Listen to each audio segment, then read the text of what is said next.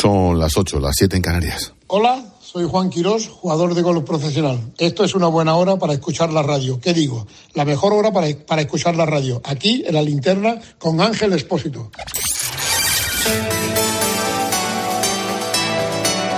Con Expósito, la última hora en la linterna. Cope, estar informado. Un abrazo muy fuerte, Juan. Me cuentas que ha cumplido un porrón de años como profesional del golf. Enhorabuena y gracias por escucharnos, campeón. Estamos muy pendientes en una tarde muy complicada del incendio de un edificio de 14 plantas en Valencia, que ha afectado también al bloque contiguo. Hay varias personas atrapadas, dos bomberos habrían resultado heridos. Llevamos un par de horas desde que se detectaran las primeras muestras del siniestro. El fuego ha generado una gran columna de llamas, una densa humareda, literalmente salía fuego por cada ventana del edificio. Es impresionante y, y se teme, se teme el balance final puede ser desastroso. No adelantemos acontecimientos. El Centro de Coordinación de Emergencias de la Generalitat ha activado el Plan Territorial de Emergencias en la Comunidad Valenciana. De hecho, se han solicitado los servicios de la Unidad Militar de Emergencias. El Gobierno ya ha activado el protocolo para desplegar al ejército. Se ha instalado un hospital de campaña. Nos vamos hasta allí. Compañero de Cope Valencia, Pascual Claramonte, buenas tardes.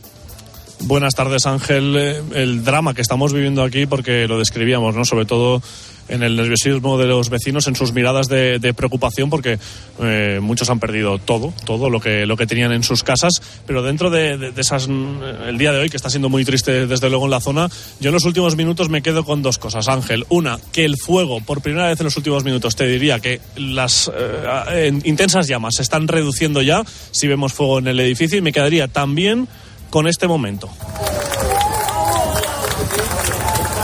Son, son los aplausos que, que, se han generado de forma espontánea, evidentemente, aquí en la zona, cuando los bomberos han podido rescatar a esas dos personas que estaban wow. entre la cuarta y quinta planta del, del, edificio. Te contaba ¿no? durante esta tarde que se centraban las labores de, de extinción mm. en ese punto y finalmente con esa grúa elevada del, del, camión de bomberos han podido socorrerlos y la verdad que, que emocionante sin duda. Y enseguida hemos visto a los miembros del, del SAMU, del soporte vital avanzado, ir a, ir a atender a ellos y a más personas que están atendiendo porque ya tenemos algún primer balance de siete personas en total atendidas por quemaduras, inhalación de humo y fracturas en, en lo que es, envuelve a este, a este incendio. Según el Centro de Información y Coordinación de Urgencias, el CICU de la Comunidad Valenciana, un bombero también ha sufrido una fractura de muñeca y ha sido trasladado los, en soporte vital al Hospital General y la mayoría de afectados ya por, por las llamas eh, se trasladan al Hospital La Fe, donde hay una unidad especializada en quemados. Claro. Bueno, lo más importante es ese rescate. Imagínate ese bombero sacando a esa gente de ahí. Mm. Madre mía. Hablamos. Sí. Y Ángel, una, una, un apunte más, sí, rápido, también en, en, los últimos minutos lo que estamos viendo es algunas linternas por diferentes, por diferentes ventanas del edificio, en lo que intuimos que son bomberos que ya han podido poco a poco acceder uh -huh. al interior del edificio, por lo tanto es una buena noticia en esa evolución de las labores de extinción. Pues te espero una noche complicadita. Luego hablamos. Gracias, Pascual. Chao, Ángel. Hasta luego. La verdad es que vaya día. ¿eh? Era un día muy, muy cargado de información, pero claro, ante un suceso de esta magnitud. La noticia de la tarde es la convocatoria de elecciones autonómicas en el País Vasco. En España siempre hay elecciones, pues ahora toca el País Vasco. Más allá del adiós de Urcuyu, de las quinielas, de las encuestas, la cuestión es cuál será el pacto de gobierno después, porque solo hay tres opciones. O continúa el pragmatismo del PNV con los socialistas vascos, o vete tú a saber si el PSOE, este PSOE, es capaz de la locura y de pactar con Bildu como en Navarra, pero al revés. Y no te cuento un pacto entre el PNV con Bildu, que tampoco sería descartable, porque visto lo visto en este país cualquier cosa es posible. La pregunta del millón es cómo va a afectar eso a la gobernabilidad de España, porque tanto Bildu como el PNV tienen bien cogido por saldas a la parte al, al presidente del gobierno. El tema, el tema Coldo, el caso Coldo, el más que asesor y muchas más cosas por no, porque no me voy a calentar de José Luis Ábalos. Ábalos. De verdad, ¿alguien se cree que un personaje como el tal Coldo decide sobre millones y millones de euros sin que lo sepa el superior? Es lógico que un tipo como Coldo sea nombrado consejero de Renfe porque, porque es el machaca del ministro, seamos sinceros. En fin, este, este escandalazo no ha hecho más que empezar y si no al tiempo huele que apesta y, y lo saben perfectamente, claro. En el capítulo Amnistía, Hoy tocaba demostrar a Puigdemont que el gobierno sigue sus 13 y es amnistiar al ex Molt honorable que está como una cabra. Era de prever, la teniente fiscal del Supremo desoye a sus fiscales del propio Tribunal Supremo y sostiene que Puigdemont no debe ser juzgado por terrorismo. Al final la decisión en manos del juez Marchena y del resto de la sala segunda. Y noticia de primera hora del día, la condena a Dani Alves por agresión sexual. Cuatro años y medio. Sí, suena muy poco, pero esto hay que agradecérselo sin duda a Irene Montero y al Consejo de Ministros que aprobaron la ley del solo sí es sí. Y termino con una postdata, lo leí esta mañana en el país. Pistoleros enviados por Moscú a España directamente, mataron al soldado desertor en Villajoyosa. Te lo contamos hace un par de días. Los servicios de inteligencia españoles consideran que fueron directamente pistoleros rusos, no sicarios contratados.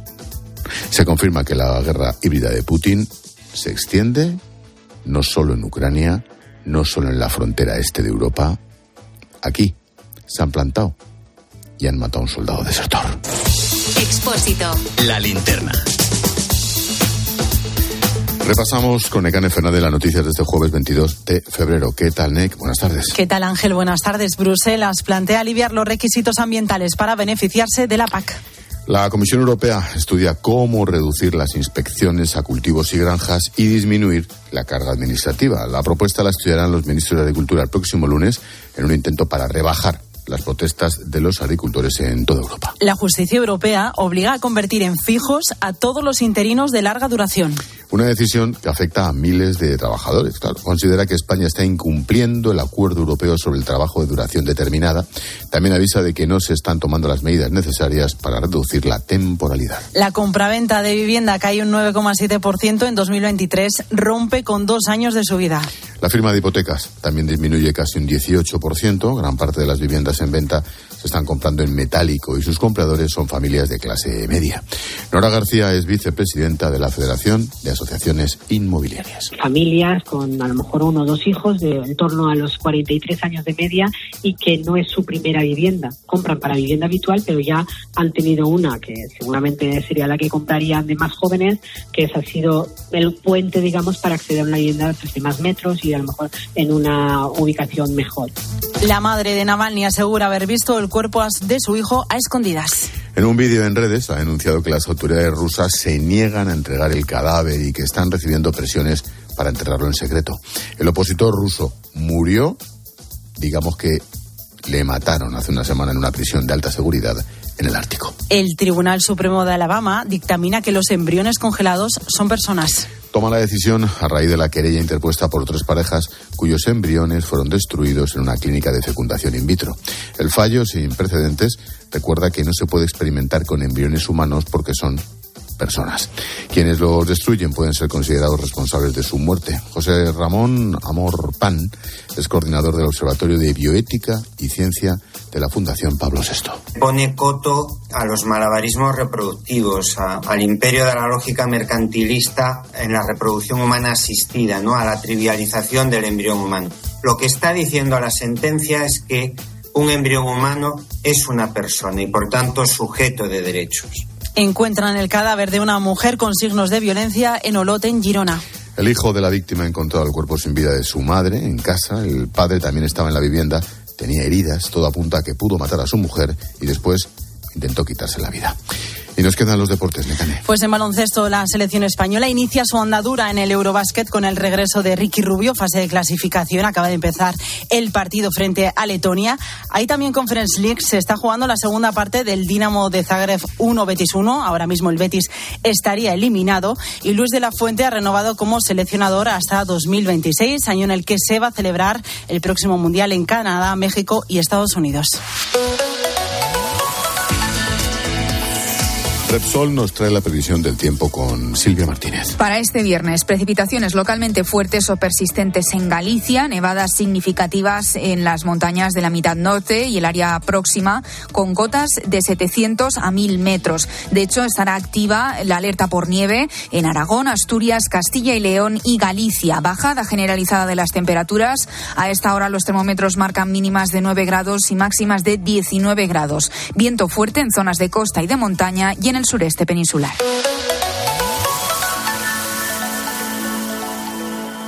Contratar la luz con Repsol, ahorrar en tus repostajes. Contratar la luz con Repsol, ahorrar en tus repostajes. Contratar la luz con Repsol. ¿Pero qué estás haciendo? Contratar la luz con Repsol. Porque ahorro 20 céntimos por litro en cada repostaje durante 12 meses pagando con Wilet.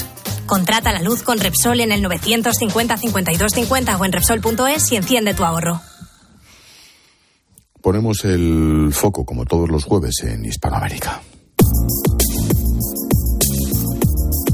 Escuchas la linterna. Con Expósito. Cope, estar informado. Los jueves miramos hacia América Latina. Caramba, cómo está el continente. Lo hacemos con nuestro compañero Alberto Peláez. ¿Qué tal, Alberto? Buenas tardes. Hola, Ángel. ¿Qué tal? Buenas noches en Madrid. Buenas tardes aquí en México. Una semana más tenemos que hablar de narcotráfico y en este caso de las conexiones entre el narco mexicano y Ecuador, que se han convertido en un punto clave de la distribución de droga, lo que faltaba. Tan evidente, Ángel, que este pasado fin de semana la policía y la Marina de Ecuador incautaron casi dos toneladas de clorhidrato de cocaína a unas 100 millas náuticas que tenían como destino final aquí, México. Este es el último golpe a la distribución de diferentes narcos latinoamericanos, fundamentalmente el narco mexicano. Los diferentes cárteles, especialmente el cártel de Sinaloa, vieron en Ecuador el punto más estratégico de toda América Latina para enviar la droga a Europa. No podemos eh, olvidar que el 70% de la droga que sale de Ecuador va al viejo continente.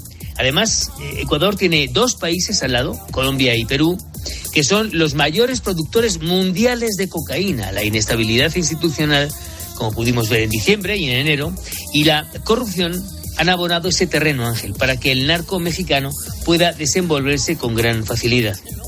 Oye, ¿cómo, cómo se distribuye la droga y, y cómo se transporta? La gran mayoría, Ángel, lo hacen en los contenedores de plátanos de bananas, lo distribuyen por todo el mundo. En Europa llega hasta Turquía y se disemina por sus tentáculos por todo el planeta. Lo que hacen los cárteles mexicanos es utilizar estrategias puntuales, aseguran el control territorial mediante alianzas con las bandas locales. Fruto de estas alianzas entre los cárteles mexicanos y las pandillas locales es la inestabilidad del Estado. Recordemos como en diciembre del año pasado y enero de este año, Ecuador tuvo que vivir un estado de excepción cuando las bandas locales utilizaron a ciudades como Guayaquil o el propio Quito, la capital, como un bastión más de esas pandillas y de esos cárteles. Y dio lugar a motines en las cárceles y a tomas de hospitales y universidades. Desde la llegada de los cárteles mexicanos a Ecuador se incrementaron a cerca de 200% los decomisos de cocaína escondida en cargamentos de bananas. Pero además de los cárteles mexicanos, también otros han encontrado en Ecuador su paraíso. Son fundamentalmente los cárteles italianos y brasileños. Claro, de hecho lo apuntabas antes, es muy habitual interceptar grandes cantidades de droga en Ecuador, dirección Europa, evidentemente.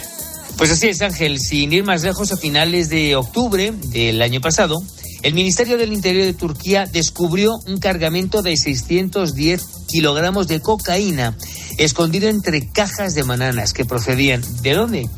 De Ecuador. Es el cártel de Sinaloa, pero también el de Jalisco Nueva Generación, los que utilizan más a Ecuador como trampolín para sus negocios. Todos los jueves ponemos el foco en Hispanoamérica, aquí en la linterna con Alberto Peláez. Gracias, Alberto. Gracias, Ángel. Buenas noches. Adiós, chao.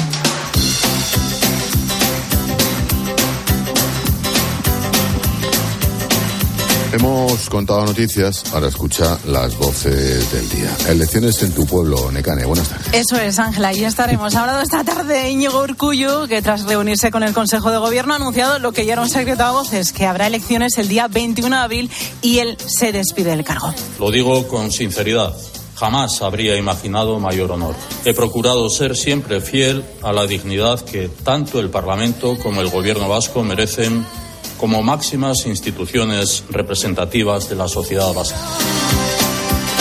Paco es un agricultor que se ha manifestado en el puerto de Valencia. Hoy ha habido de nuevo convocatorias en el centro de Zaragoza, también en el puerto de Algeciras, una de las principales entradas de productos llegados desde fuera de la Unión Europea.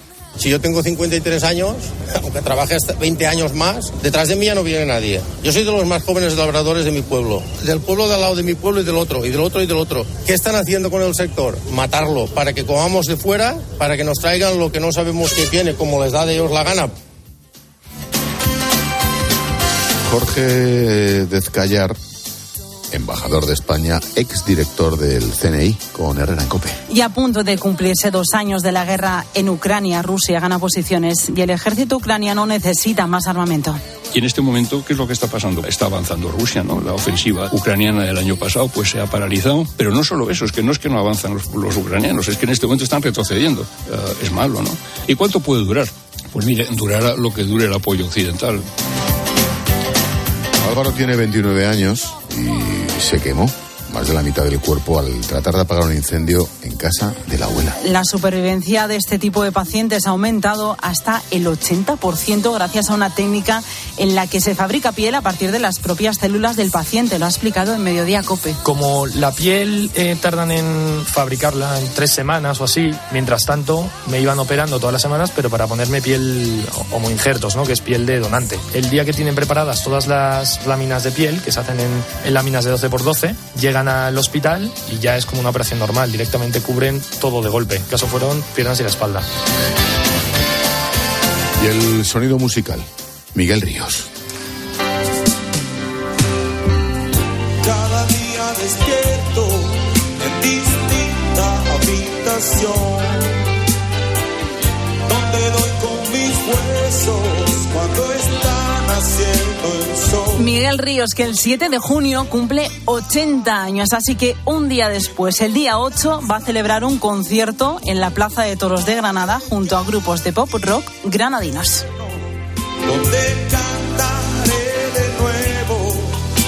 Gracias. Hasta luego. Hasta luego. Expósito. La linterna. Volvemos al barrio del Campanar en Valencia, donde esta tarde, alrededor de las 6 de la tarde, se ha declarado un incendio pavoroso, un edificio de 14 plantas que se habría pasado al edificio contiguo. Las imágenes son escalofriantes, se va a desplegar la unidad militar de emergencias, zona ya de máxima catástrofe, decretada por la Generalitat Valenciana. No hay todavía balance de, de víctimas o balance final de heridos, es demasiado pronto. Bárbara es una vecina del edificio, tiene un gimnasio en la, en la parte baja y creo que nos atiende. Bárbara, buenas tardes. Eh, hola, buenas tardes.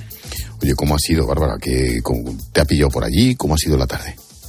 Sí, a ver, nos ha pillado trabajando. Estábamos, de hecho, en clase. Eh, habían varias mujeres que estábamos haciendo, eh, pues eso, deporte. Y de repente a las seis y unos diez han empezado a sonar los teléfonos con vídeos, pero claro, estábamos en clase y no les hemos hecho caso, hasta que hemos oído un montón de bomberos y una especie de ruidos muy fuertes, como si fueran petardos, y, ya hemos cogido los teléfonos y efectivamente pues estaba el edificio eh, en llamas.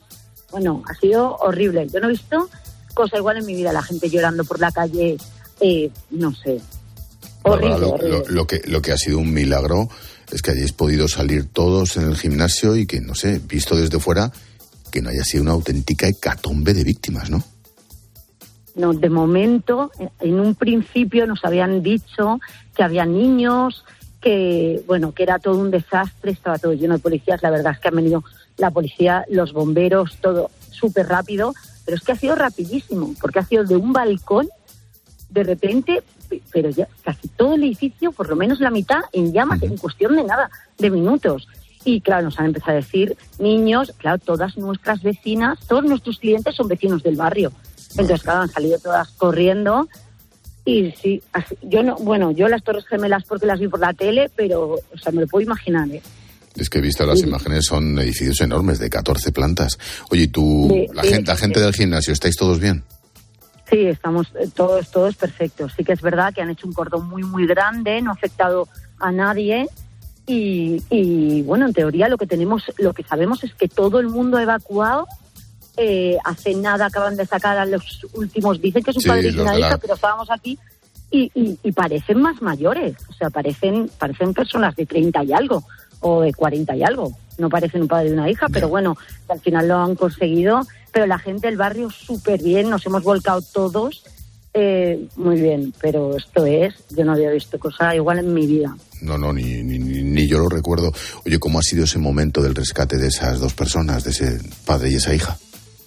Pues la verdad es que nosotros estábamos muy, muy lejos para verlo, pero la gente hemos empezado a aplaudir y ellos salían congelados, empapados, empapados, él sobre todo, él estaba, venga, a soplarse las manos y nada, todo el mundo, pues bueno, venga los lloros, venga el aplauso, pero ellos muy bien, con mucha serenidad, muy bien, muy bien.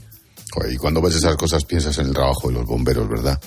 Qué gente, qué valientes y no, no, no, no se les No, puede y de agradecer. policías, porque Sí, sí, nosotros tenemos varios gimnasios y los policías entrenan y bomberos entrenan en los nuestros y vamos, consternados todos, ¿eh? Alucinante. Bueno, cuando haya balance, ojalá no sea catastrófico. Ojalá, y por lo menos haya podido salir la gente. Bárbara, gracias por atendernos. Gracias a vosotros. Un Un beso, saludo. buenas tardes. Pascual Claramonte, compañero de Cope Valencia. ¿Cuál es la última hora? Llevas allí ya toda la tarde, Pascual. Pues Ángel, aquí seguimos y la última hora es que hace tan solo unos minutos algunos de los vecinos del propio edificio que estaban pues tras el cordón que ha habilitado la, Policía Nacional han podido acceder a un punto mucho más próximo del, eh, edificio porque han sido recibidos por las autoridades, eh, por eh, el presidente de la Generalitat, Carlos Mazón, que ya se encuentra en la zona también delegada del gobierno en la Comunidad Valenciana, Pilar Bernabé, e incluso el Ayuntamiento de Valencia ha habilitado ya un teléfono de atención para los que se hayan visto afectados y pues literalmente no tengan dónde pasar la noche. En los comentarios de, los vecinos, imagínate Ángel, esos rostros caminando hacia, hacia la que es su casa, eh, eran miradas de, de- de tristeza, de mucha, de mucha impotencia y ellos comentaban eh, sobre todo que menos mal, menos mal que ha pasado dentro de lo que cabe a esta hora, porque había mucha gente fuera del edificio, porque viendo la velocidad a la que se ha propagado el fuego, esto en plena noche hubiese sido una masacre. Yo soy vecino del edificio que ya es un esqueleto. Eh, a eso de las 5 o 6 de la tarde me tengo olor a humo, miro para la ventana, veo humo, me asomo y veo que hay un incendio en el edificio. He escogido lo imprescindible, hemos salido los cinco vecinos de, de mi edificio, de mi altura, hemos bajado por las escaleras, nos hemos empezado ya a encontrar a todos los vecinos, han llegado los bomberos, Esto es lo que nos contaba José, que resignado nos decía pues que, que ha salido con lo opuesto, nos lo, nos lo decía en este, en este sonido y que ha perdido todo. Visto lo visto, lo milagroso es que haya podido salir y que no haya perdido más cosas, además de todo. Gracias, Pascual. Seguimos en contacto, Ángel. Venga, gracias. Hasta ahora.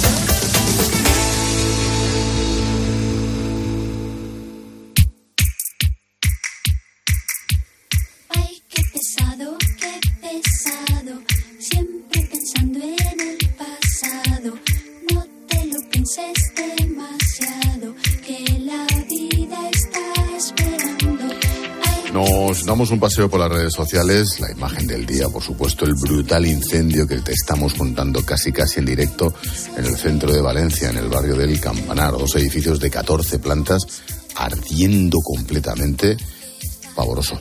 Hola Silvia. Hola Ángel, y precisamente las redes se han llenado de los vídeos, de las imágenes de esos edificios ardiendo, que ahora prácticamente son eh, un esqueleto. De hecho, en X, lo que antes era Twitter, es tendencia en número uno la palabra Valencia, con un montón de mensajes sobre este tema, con más eh, de 56.300 eh, posts sobre ello, como por ejemplo eh, Olivia. Ella dice que solo reza para que esto cause el menor daño humano posible. Luego está el mensaje de Gema. Ha sido brutal como las llamas se han comido el edificio en un momentito.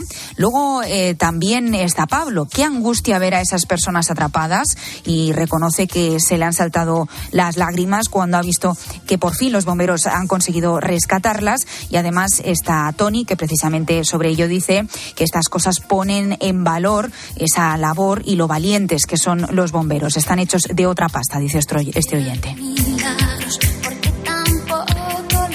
Tiempo de tertulia. Esta noche, salpicado todo el programa, por supuesto, con el directo de ese incendio en el centro de Valencia. Tertulia con Agustín Peri, con David Alandete, desde, desde Washington, a partir de las 10, las 9 en Canarias.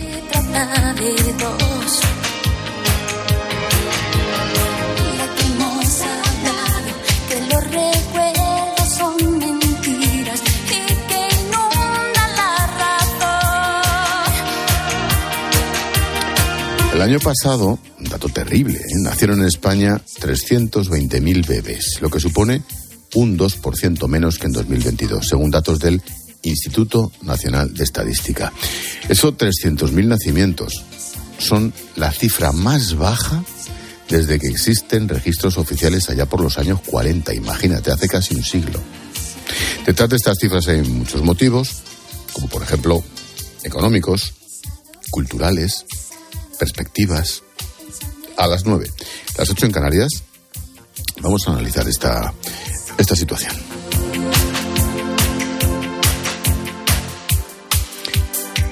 Y esperamos mensajes, Silvia. Sí, mensajes de lo que nos queráis hablar de este incendio eh, tan horrible de Valencia o cualquier otro tema. Podéis escribirnos en facebook.com barra la linterna cope. También estamos en X, en arroba expósito cope. Tenemos un número de WhatsApp, apúntatelo, el 600-544-555.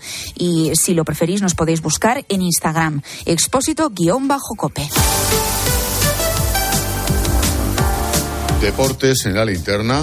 La tarde está siendo muy complicada, pero la vida sigue. Lama, ¿qué nos traes? Bueno, también está siendo complicado el partido para el Betis, que ya sabes que está jugando en Conference League. De momento acaba de empatar el Dinamo de Zagreb. Dinamo de Zagreb, Betis 1. El Betis necesita un gol más para forzar la prórroga. También juega España con Letonia. Aquí la noticia es que Ricky Rubio vuelve a jugar después de ese proceso que tuvo que le obligó a abandonar el básquet. Y te contaré la última hora de la renovación del seleccionador nacional, don Luis de la Fuente, hasta el año 2026 y el anuncio de Tony Cross de que vuelve con la selección alemana a jugar en la Eurocopa. Gracias, Lama. Hasta ahora. Sigue a Ángel Expósito en Twitter en arroba expósito cope y en arroba la linterna cope, en facebook.com barra la linterna y en Instagram en expósito guion bajo cope.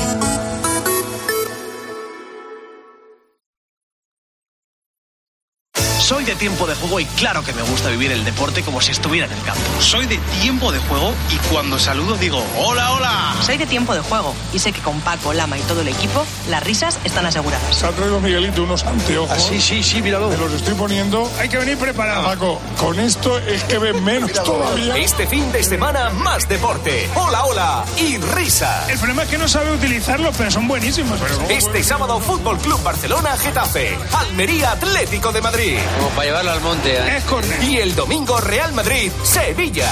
Tiempo de juego con Paco González, Manolo Lama y el mejor equipo de la radio deportiva. Pero Paco, como teníamos los prismáticos al revés, no veíamos lo que pasaba. El número uno del deporte. Te lo digo o te lo cuento. Te lo digo. Sigue subiéndome el seguro del coche, aunque nunca me han multado. Te lo cuento. Yo me voy a la mutua. Vente a la mutua con cualquiera de tus seguros. Te bajamos su precio, sea cual sea. Llama al 91 555 5555. 91 555 5555. Te lo digo, te lo cuento. Vente a la mutua. Condiciones en mutua.es. Escuchas la linterna. Y recuerda, la mejor experiencia y el mejor sonido solo los encuentras en cope.es y en la aplicación móvil. Descárgatela. Este invierno ahorra un 80% en tu factura energética. Con Aerotermia Ecodan de Mitsubishi Electric tendrás calefacción, aire acondicionado y agua caliente en un único sistema eficiente y sostenible. Este invierno márcale un gol a tu factura energética con Mitsubishi Electric. Consulta el consumo energético en ecodan.es. Ecodan es tu aerotermia. Cuando Berta abrió su paquete de Amazon, se le aceleró el corazón. Pantalla LCD y seguimiento de la frecuencia cardíaca.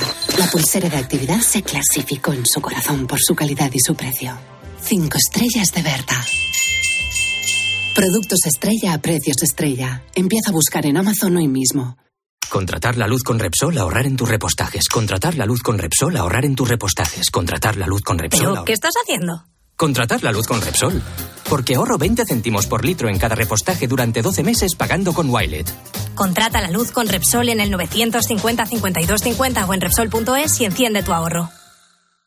Esta temporada en Cope, el pulpo pone las calles desde la una y media de la madrugada. Y tienes que saber que en este programa de radio nos quedamos con historias humanas, historias positivas que son... Cuatro horas y media de radio en directo, cargadas de mensajes positivos, conectadas con la actualidad. En lo que te vas quedando dormido, te quedas un ratito con nosotros. Y luego también está toda la gente que está trabajando en este momento. Poniendo las calles, el programa de los ponedores, de los trabajadores nocturnos y de los noctámbulos por afición. Andrés, ¿cómo estás? Buenas noches. Buenas noches, Pulpo. Mira, ahora aquí en la panadería. Poniendo las calles, con Carlos Moreno, el pulpo.